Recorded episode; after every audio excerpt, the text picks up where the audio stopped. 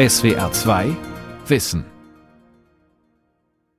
Mit der SWR 2 Aula und dem Thema Dialog statt Hetze eine neue gesellschaftliche Kommunikation am Mikrofon Ralf Kaspari. Fake News dominieren Fakten, Hetze und Empörung dominieren den Dialog und die sachliche Auseinandersetzung, Stigmatisierung und Herabsetzung Andersdenkender vergiften die Diskussion. Was wir deshalb jetzt brauchen, ist eine neue Ethik und Kultur des Miteinanderredens. Wie die aussehen, das zeigen der Medienwissenschaftler Bernhard Pörksen von der Universität Tübingen und der Kommunikationspsychologe Friedemann Schulz von Thun in ihrem Buch Titel Die Kunst des Miteinanderredens, erschienen bei Hansa. Ich habe mit Pörksen darüber gesprochen. Meine erste Frage war, was er eigentlich genau mit dem Begriff Diskursverwilderung, der im Buch auftaucht, meint. Ich glaube, wir leben kommunikationsanalytisch betrachtet in drei Welten. Auf der einen Seite erste Welt, über die ganz viel gesprochen wird, die Welt von Hass, Hetze, Pöbelei, anonymen Attacken. Hier sprechen wir von Diskursverwilderung, mein Kollege Friedemann Schulz von Thun und ich. Aber es gibt natürlich auch andere Diskurs- und Kommunikationswelten. Eine zweite Welt, die gekennzeichnet ist durch Hypermoralisierung, manchmal ein bisschen Betulichkeit, sehr viel Interesse an einem Wohlfühlklima, gleichsam immer im Stuhlkreismodus. Und dann gibt es eine dritte Welt, eine Welt echter, respektvoller Wertschätzung. Wir haben uns angeschaut, wie in Schulen, in Universitäten, in Unternehmen, in Redaktionen heute gesprochen wird. Und das ist die gute Nachricht. Hier gibt es durchaus Positives zu berichten. Also nicht alles ist schlecht. Ich bin kein Anhänger, wir sind keine Anhänger einer These des totalen Diskursruins. Wir würden das für eine Verzerrung der Kommunikationsrealität halten. Aber es gibt natürlich ein Problem. Ja, das Problem ist doch, besteht doch darin, dass diese drei Welten, die Sie beschrieben haben, also überhaupt nicht kompatibel sind und auseinanderstreben, oder? Das ist Chaos. Ja, die streben auseinander und das liegt daran, dass sie so leicht nicht zueinander finden, dass wir aus meiner Sicht in einer Übergangsphase der Medien- und Kommunikationsevolution leben. Mhm. Wir haben eine gigantische Öffnung des kommunikativen Raumes, die eine Seite. Auf der anderen Seite eine totale Vermachtung des kommunikativen Raumes, Konzentration auf nur ganz wenige Digitalplayer, Google, Facebook, YouTube. Und wir haben damit eine gegebene Verunsicherung in der Kommunikationssphäre insgesamt. Wo befinde ich mich eigentlich gerade? In, einer, in einem geschützten Bereich, in einem Bereich, der äh, durch Veröffentlichung gleichsam auch bedroht ist. Emotionen und Informationen fließen, Fakt und Fiktion, Peripherie und Zentrum gehen ineinander über. Und in Zeiten dieser laufenden Kommunikationsrevolution ist die Unsicherheit besonders groß. Äh, Nochmal einmal zurück zum Begriff Diskurs äh, Verwilderung. Ja hat er eine systemische Ursache? Weil Sie haben eben angedeutet, das mögen Sie nicht unbedingt, diese, diese harte Systemkritik. Na, ich glaube, er hat eine systemische Ursache in dem Sinne, als dass es ganz unterschiedliche, viele Faktoren sind. Die Öffnung des kommunikativen Raumes, jeder kann mitspielen. Sie der schreiben, Siegeszug, jeder ist Sender geworden. Jeder ist Sender geworden. Der Siegeszug von Populisten überall in Europa, die Macht derjenigen, die einfach nur laut sind. Wir haben ja das Problem, dass die Pöbler, die Hater, die Lauten von den Rändern her das Kommunikationsklima sehr, sehr stark be bestimmen, obwohl sie eine kleine, radikale mhm. Minderheit sind. Und wir warnen eigentlich davor. Deswegen verstehe ich Ihr Zögern sehr gut, was so einen Begriff wie Diskursverwilderung angeht. Wir warnen eigentlich vor den Pauschaldiagnosen und sagen, die gesellschaftliche Mitte, die Gemäßigten, die Liebhaber des Arguments, die Freunde der Nuance müssen die kommunikative Arena, die öffentliche Arena zurückerobern. Die Lauten dürfen nicht bestimmen. Aber würden äh, Sie dann auch nicht sagen, wir, wir haben es mit einer erodierten Demokratie zu tun? Die Untergangsvision, äh, Version und die Untergangs Szenarien, die im Moment in der gesellschaftlichen Mitte vertreten werden. Mhm. Die Demokratie ist am Ende, der Faschismus kehrt zurück, wir werden überwältigt durch Frames, algorithmische Hintergrundmächte. Der Mensch verschwindet in einem Datenstrom oder was auch immer, was diese Untergangsdiagnosen alle sein mögen. Die halte ich im letzten für kontraproduktiv, für eine Entmutigung.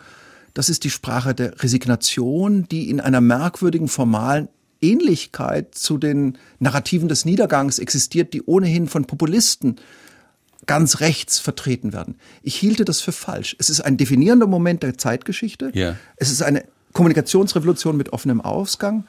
Und jetzt gilt es, neu um Maßstäbe zu ringen. Gut, wir haben, und das schreiben Sie auch, den kommunikativen Klimawandel. Mhm. Wir müssen nochmal genau definieren, wie der aussieht und was da passiert. Also Sie haben ja eben schon von den drei Welten gesprochen. Eine Vielfalt an Kommunikationswelten stößt aufeinander, mhm. die vordergründig völlig unvereinbar zu sein scheinen. Mhm. Die Hasswelt, die Welt der Hetze, der Diffamierung. Dann hatten Sie auch gleichzeitig gesagt, es gibt ja noch die Welt der echten Wertschätzung in der Kommunikation.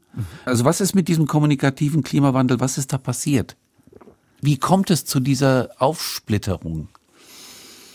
Letztlich ist das das Ergebnis, so würden wir sagen, der laufenden Medienrevolution. Auf einmal können sich alle zuschalten, auf einmal haben diejenigen, die man früher das Publikum genannt hätte, eine neue Macht. Sie sind medienmächtig geworden, aber noch nicht medienmündig. Und auf einmal sehen wir auf einem einzigen Kommunikationskanal ungeheuer viel Andersartigkeit. Das Bestialische, das Banale, das Berührende.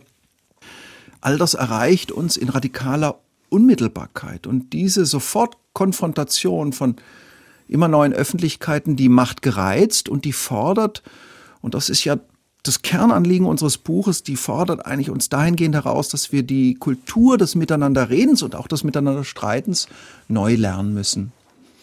In Zeiten dieses kommunikativen Klimawandels. Die Grenzen des Sagbaren verschieben sich, die Grenzen des Sagbaren werden immer panischer festgezurrt in einzelnen, zum Teil auch etwas aus meiner Sicht, manchmal übertrieben moralisierenden Milieus.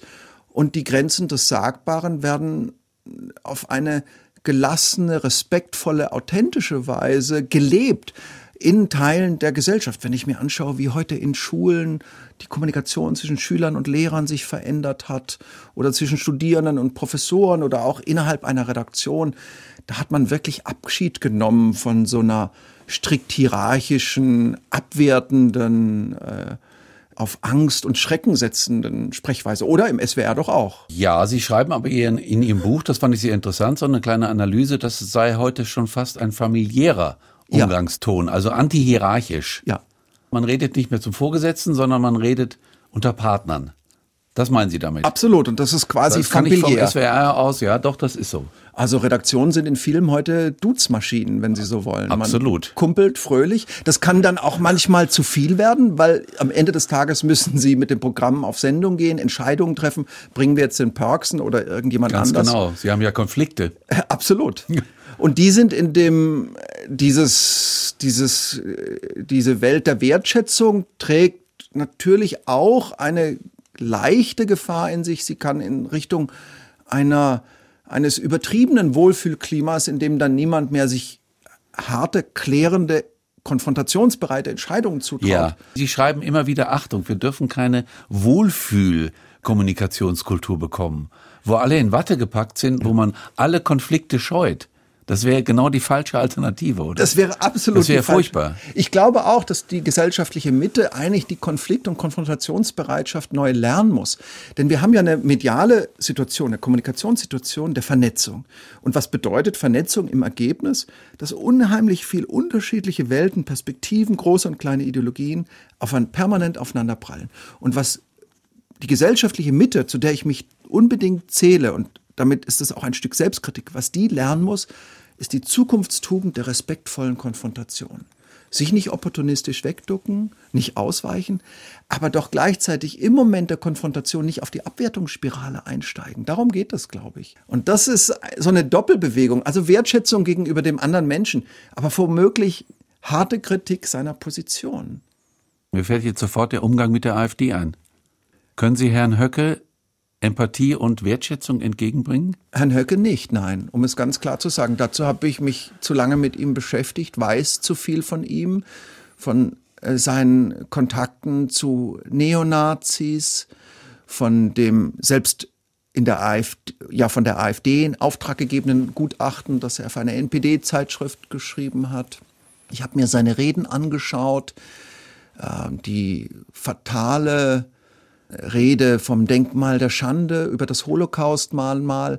Ich kann sagen, ich habe mich mit ihm beschäftigt und ich halte ihn nicht für einen Dialogpartner, niemand, für den es, mit dem es sich lohnt, gleichsam im Sinne einer falschen Symmetrie was er sagt, ist auch wertvoll zu streiten. Nein, hier. Das heißt, da gibt es Grenzen. Da gibt Ihnen. es Grenzen, da gibt es rote Linien.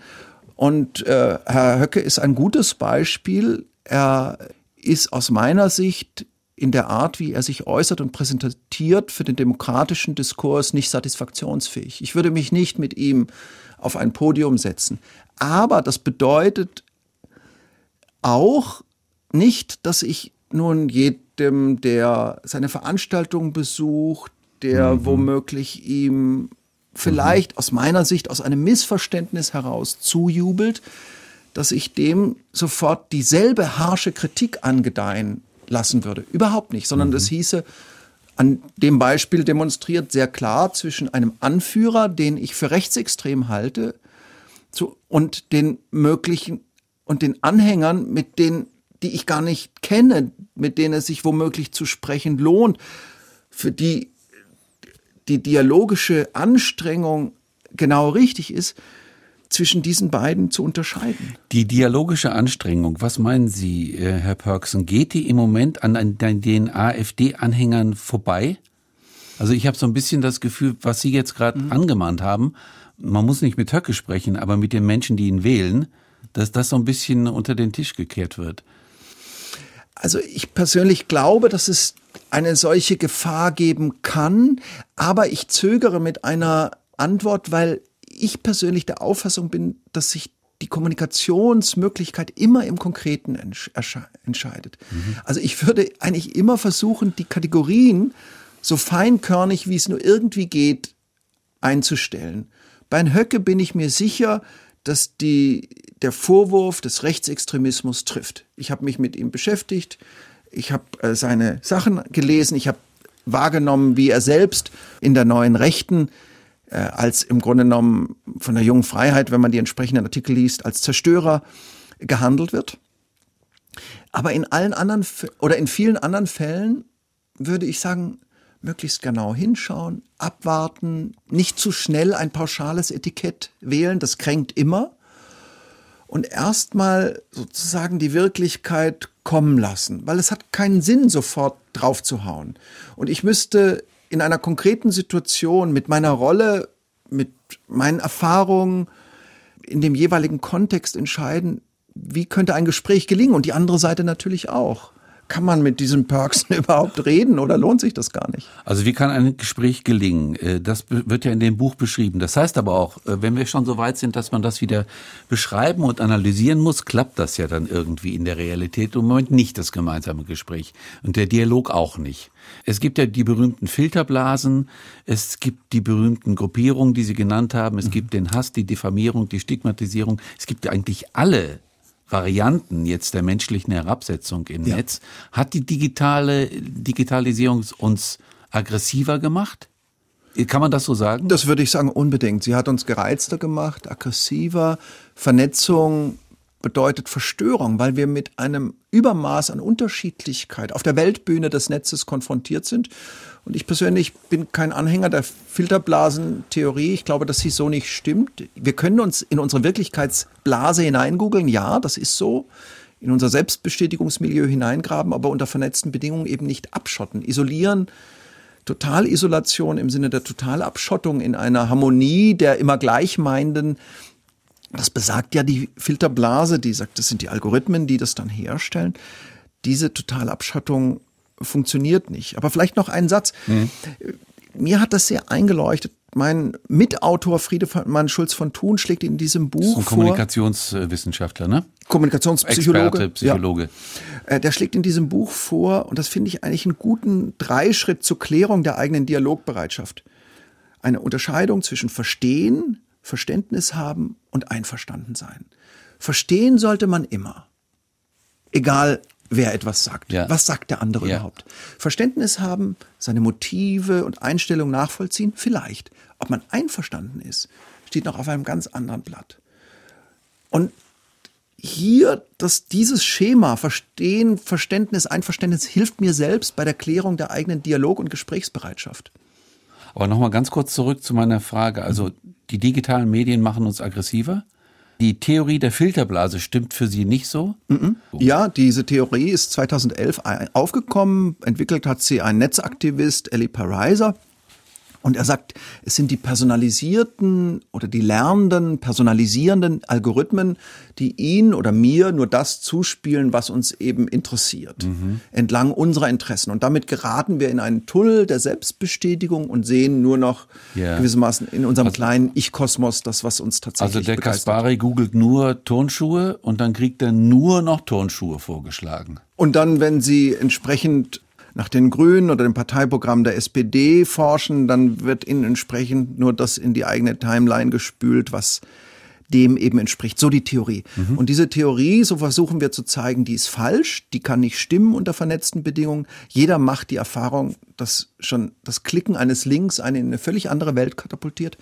Und wir erleben nicht zu wenig Unterschiedlichkeit, das würden ja die Filterblasenanhänger sagen, sondern zu viel. Ja, das stimmt. Die Totalkonfrontation mit immer anderen Öffentlichkeiten, stimmt. immer anderen Wahrnehmungen. Wir nennen das dann den Filterclash. Die macht so gereizt, die macht so beunruhigt. Und deswegen ist die Lösung auch nicht, wie Sie jetzt verschiedene Diskursinitiativen versuchen, Meinungsvielfalt zu programmieren, indem man Leute immer mit anderen Sachen konfrontiert, sondern die Lösung ist behutsam, über respektvolle Formen der Auseinandersetzung nachzudenken. Wir haben, weil wir mit einem Übermaß an Unterschiedlichkeit konfrontiert sind, womöglich die Fähigkeit verloren, diese Unterschiedlichkeit auszuhalten, sie zu genießen.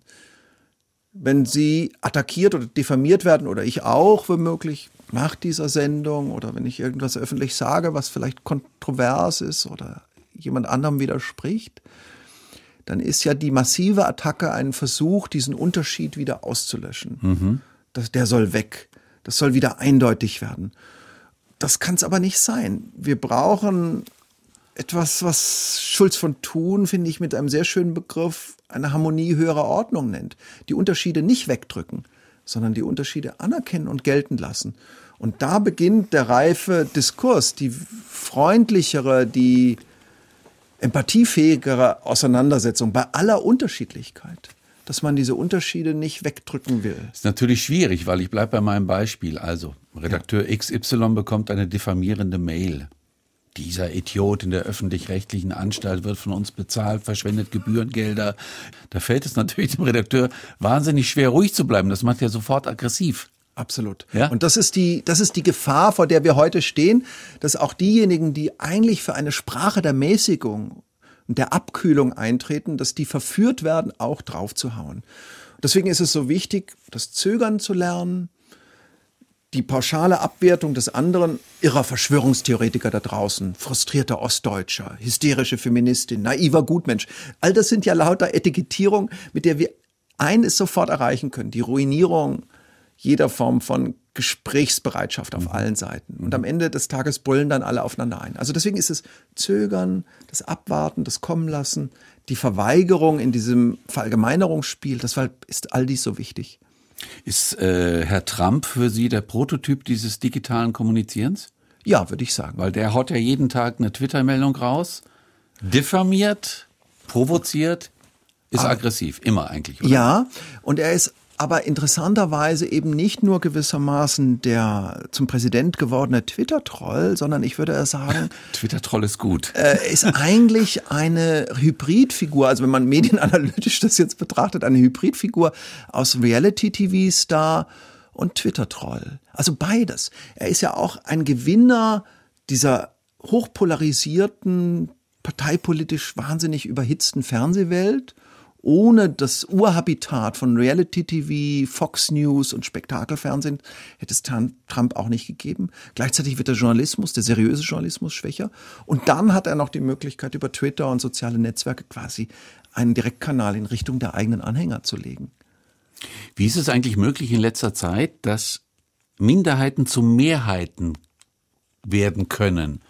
Oder man hat zumindest mhm. den Eindruck, dass das so ist. Das liegt daran, dass manchmal zum Beispiel Journalisten sich gar nicht klar machen, dass nur drei bis fünf Prozent der Bevölkerung überhaupt auf Twitter unterwegs sind und sich ein Twitter-Trend im deutschsprachigen Raum relativ leicht initiieren lässt, wenn sich ausreichend Leute und vielleicht ein paar Social Bots zusammen dafür engagieren und man dann sagt, das Netz sagt, das Netz findet und dann wird irgendein Tweet großartig im Fernsehen gezeigt und es ist womöglich ein orchestrierter Empörungssturm. Und hier werden dann Meinungsmehrheiten im Grunde genommen simuliert. Und auch Social Bots, also Computerprogramme, die menschliche Kommunikationsmuster imitieren, sind ja dann unter Umständen Desinformationsschleudern, die immer so tun. Man hat den Eindruck, da twittern also ganz viele Menschen ganz aufgeregt ja, genau, diese oder richtig. jene Nachricht. Und das Aber ist nicht so. Vielleicht ist es ein Computerprogramm, vielleicht ist es eine orchestrierte Aktion, man weiß es nicht. Also Aber wir haben doch dann simulierte Wirklichkeiten, oder? Absolut. Nicht? Wir haben sozusagen Mehrheitsillusionen. Ja, genau. Und die sind deshalb wirksam, weil wir wissen, dass Menschen ein sehr feines Organ haben und sich an den Meinungsmehrheiten orientieren. Aber diese Meinungsmehrheiten lassen sich heute gewissermaßen manipulieren. Fingieren. Ja. Also Ihr Buch hat sozusagen äh, jetzt vor dem Hintergrund unseres Gesprächs, ich sage mal, es dient dazu, auch den Ausweg zu sehen und andere Kommunikationsmuster wieder einzuführen. Was ich ganz toll finde an dem Buch, Sie analysieren ja auch ganz persönlich private Kommunikationsmuster zwischen Ehepaaren, mhm. was da schiefläuft, wie es da zu Konflikten kommt und Eskalationen und versuchen das dann sozusagen auf die allgemeine politische Ebene zu, zu heben. Sagen Sie doch mal ein Beispiel. Also ich fand nämlich sehr schön in diesem Dialog zwischen Mann und Frau, es geht darum, ganz kurz, das Kind guckt zu lange Fernsehen aus der Sicht eines Ehepartners. Ne? Mhm und die fangen an, sich darüber auszutauschen. Dann eskaliert das Ganze. Es läuft völlig schief. Läuft völlig schief. Das ist ein Beispiel, das Friedemann Schulz von Thun da präsentiert. Und das geht so, dann kommt ein Auftritt des Vaters. Der Vater sagt, Schluss jetzt, wir haben unsere Regeln, Fernseh aus. Kinder wollen unbedingt weitersehen. Mutter tritt hinzu verkörpert, das ist ein bisschen klischiertes Rollenmodell, verkörpert natürlich die Weichheit und die Nachsicht. Ach, lass sie doch. Und dann beginnt zwischen den beiden Ehepartnern ein furchtbarer Streit. Der eine verkörpert das Prinzip Regeltreue, der andere das Prinzip ähm, der äh, Ausnahme. Und beide attackieren sich. Der Mann sagt, äh, diese Ausnahmeidee führt zu einer Totalverweichlichung und Verblödung der armen Kinder. Und die Frau sagt, also furchtbar, wie du dich hier aufspielst, ja. diese, dieser Form, diese Form von Dogmatismus ist ja unerträglich. Und dieses Beispiel ist deshalb interessant, weil sie hier so etwas wie die Ur- oder Leitformel der Polarisierung, der polarisierenden Kommunikation auf der Ebene eines Paares sehen. Nach dem Muster von Friedemann Schulz von Thun benennt es so, ich bin das Ideal, du bist der Skandal. Also man glorifiziert sich selbst, ich bin die Verkörperung der Regeltreue und wertet die andere Seite, laissez-faire, Verblödung, die armen Kinder, maximal ab. Und worauf es uns ankommt und was wir versuchen dann zu zeigen, man kann ja auch mal versuchen, den Blick zu drehen und in der Position des anderen den positiven Anteil entdecken. Also in dem Plädoyer für Regeltreue eine Prinzipienorientierung, in dem Plädoyer für die Ausnahme, nun dürfen die Kinder doch länger Fernsehen, ein Plädoyer für eine ja lebensdienliche Flexibilität. Und unsere These ist in der Tat, insofern ist es sehr interessant für mich, dass Sie danach fragen, wir können von der Kommunikationspsychologie, also der Art, wie Menschen auf der Mikroebene des sozialen Miteinander reden, können ja. wir ganz viel lernen für die öffentliche Kommunikation, also für die Makroebene des ja. Sozialen. Und wir haben ja immer gedacht, die neue Aufklärung, die Philosophie ist die Leitwissenschaft. Aus meiner Sicht ist es eigentlich die Kommunikationspsychologie und die Medienanalyse. Um in diesen so aufgeregten, nervösen Welten für Entkrampfung, Abkühlung und eine respektvollere Form von Miteinander zu sorgen. Ich bleibe bei diesem Ehepaar. Das Interessante fand ich, warum es auch eskaliert, weil sich beide ja sofort in die Schublade stecken. Ne? Du bist so, ich ja. bin so. Also Sie haben es ja angedeutet. Und du kannst nie das anders machen und du wirst immer so sein. Und dann gibt es so generalisierende Verdachtsmomente und Vorwürfe. Das machst du immer so, das war immer schon so. Dann kommt die Keule.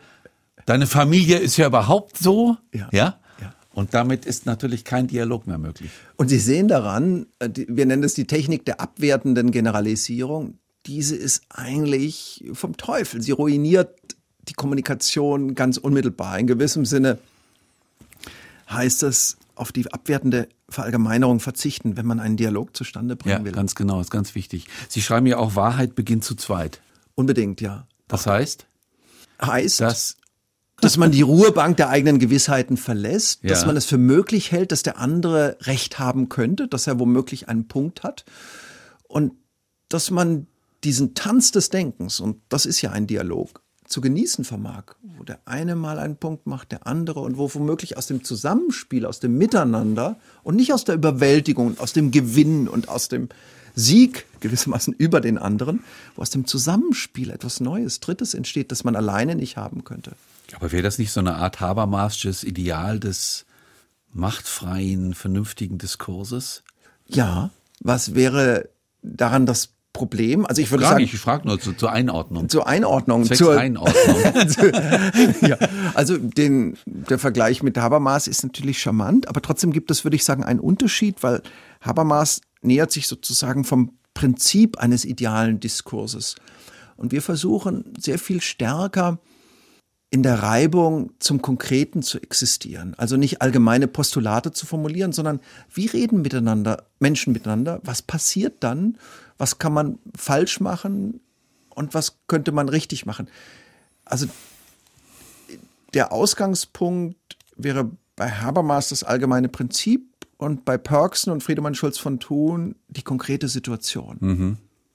Können Sie uns noch ein paar gute Strukturelemente mit auf den Weg geben, wie man sinnvoll miteinander reden kann? Das Zögern, Also lernen, Sie haben- Sie nicht haben- zu schnell sein, Ja. zuhören und zwar auf eine Weise, die nicht fragt, stimmt das, was der andere sagt, mit dem, was ich ohnehin glaube, überein, sondern in welcher Welt ist das, was der andere sagt, sinnvoll? Das ist eine andere Art des Zuhörens. Sich zunächst fragen, was ist der, wie auch immer sich dieser nun artikuliert, der zu respektierende Anteil einer Äußerung? Was könnte man Positives sagen über das Gegenüber?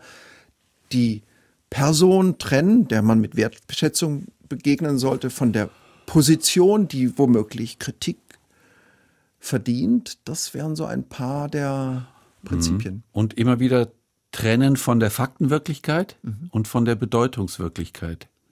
Ja, unbedingt. Das ist ja ein Prinzip, wenn wir nochmal auf Donald Trump kommen, dass die Totalvermischung von Faktum und Meinung. Er hat seine Karriere begonnen als ein Verschwörungstheoretiker, der die rassistische Verschwörungstheorie vertrat. Barack Obama sei womöglich gar kein legitimer US-Präsident, da nicht in den USA geboren. Und äh, als er dann darauf angesprochen wurde, dass es aber eine Geburtsurkunde gibt und eine Geburtsanzeige und dass die Sache bewiesen ist, hat er gesagt, das ist eine Meinung und ich habe meine Meinung und es gibt zwei Meinungen damit und die sind wunderschön. Und das zeigt genau, wie in einer Nussschale diese Verwechslung von Faktum und Meinung über Fakten müssen wir versuchen, so schwierig das im Einzelfall sein mag, Einigung zu erzielen. In der Welt der Meinungen, der Interpretation und der Bedeutungszuweisung gibt es eine ungeheure Vielfalt. Und die, die müssen wir akzeptieren erstmal, ne? Was Absolut. Nicht, was nicht leicht ist. Was nicht leicht ist. Also viele, oder es ist ein Kategorienfehler, wenn man so tut, als könnte man nun die Meinung eines anderen als objektiv unwahr kritisieren. Es ist wichtig, den Menschen nicht in die Schublade zu stecken. Die Wertschätzung ist sehr wichtig. Das Eingehen auf seine Bewertungs, auf seine Haltung zu bestimmten Dingen. Aber den Stuhlkreis des Heiter, Haya Popeye, das mögen Sie nicht. Nein, das halte ich Ne? für Also so- falsch. Also da haben Friedemann Schulz von Thun und auch wir haben da ein bisschen drum gerungen, weil er ein positiveres, freundlicheres Bild des Stuhlkreises hat und auch in einem Stuhlkreis so sagt, er kann gestritten werden. Aber wenn wir jetzt den Stuhlkreis mal so als Bild sehen für eine Kommunikation, die nur auf Wertschätzung, nur auf Empathie, nur auf Ich-Botschaften Das wäre setzt, wahnsinnig anstrengend, Herr Perksen. ich finde auch, es gibt auch, auch etwas Positives in der Polemik und im Überschuss und in der Zuspitzung. Die macht schnell, die macht ein Gespräch lebendig. Man kommt so anders in Fahrt. Herr Perksen, vielen Dank. Ich danke Ihnen. Das war die SWR2 Aula heute mit dem Thema Dialog statt Hetze, eine neue gesellschaftliche Kommunikation. Sie hörten ein Interview mit dem Medienwissenschaftler Bernhard Pörksen von der Universität Tübingen. Sie können diese Sendung wie immer nachhören. Infos dazu finden Sie auf unserer Homepage www.swr2.de-wissen. Die Welt verstehen. Jeden Tag. SWR2 Wissen. Manuskripte und weiterführende Informationen zu unserem Podcast und den einzelnen Folgen gibt es unter swr2wissen.de.